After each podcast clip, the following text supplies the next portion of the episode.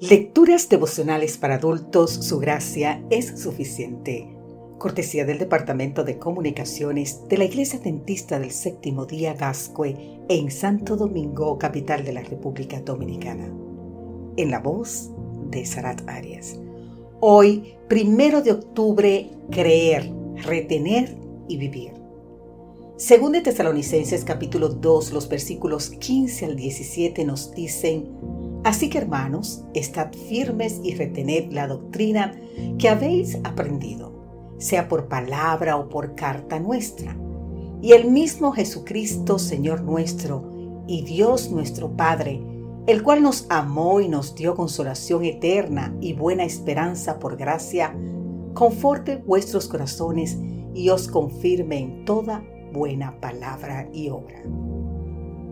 Mark Finley cuenta que ciertos investigadores en Estados Unidos estudiaban el sistema nervioso central queriendo descubrir cuánta presión era capaz de soportar un individuo. En el experimento colocaron un cordero en un corral con 12 puntos de alimentación. En todos había un estímulo eléctrico. Cuando el cordero comía, los investigadores le aplicaron una descarga eléctrica. El cordero retrocedió, salió corriendo y nunca más regresó donde había sido dañado. Ellos continuaron el experimento, aplicándole descargas en todos los puntos de alimentación hasta que el cordero, temblando, cayó muerto producto de la tensión nerviosa. Luego, los investigadores pusieron al gemelo de este cordero en el mismo corral, pero ¿sabes qué? Junto con su madre. Cuando estaba comiendo este corderito, los investigadores le dieron una descarga eléctrica. Inmediatamente el cordero corrió y se acurrucó junto a su madre. Pero, para asombro de los investigadores, después de unos minutos, el corderito volvió al punto de alimentación, donde se le había aplicado la descarga. Los investigadores nuevamente hicieron lo mismo. En ese momento el cordero simplemente miró a su madre y siguió comiendo como que nada había pasado. Ahora bien, ¿cómo refugiarnos permanentemente en nuestro cordero para enfrentar las descargas eléctricas del enemigo que busca nuestro agotamiento y muerte? Veamos lo siguiente. Creer en la palabra.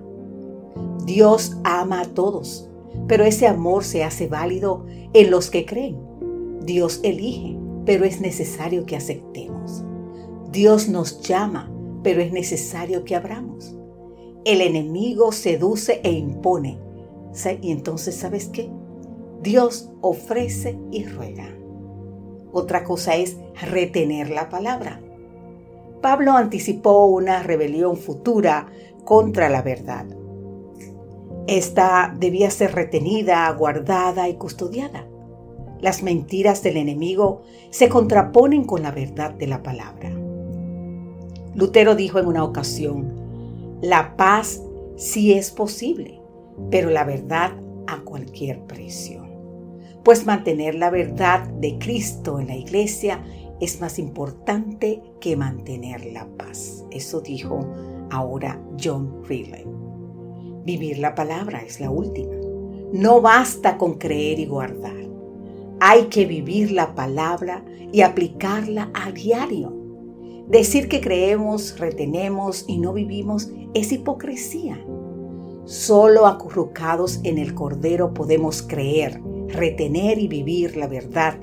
Y solo creyendo, reteniendo y viviendo la verdad, en breve podremos pasar de este corral de pecado al redil definitivo del Señor.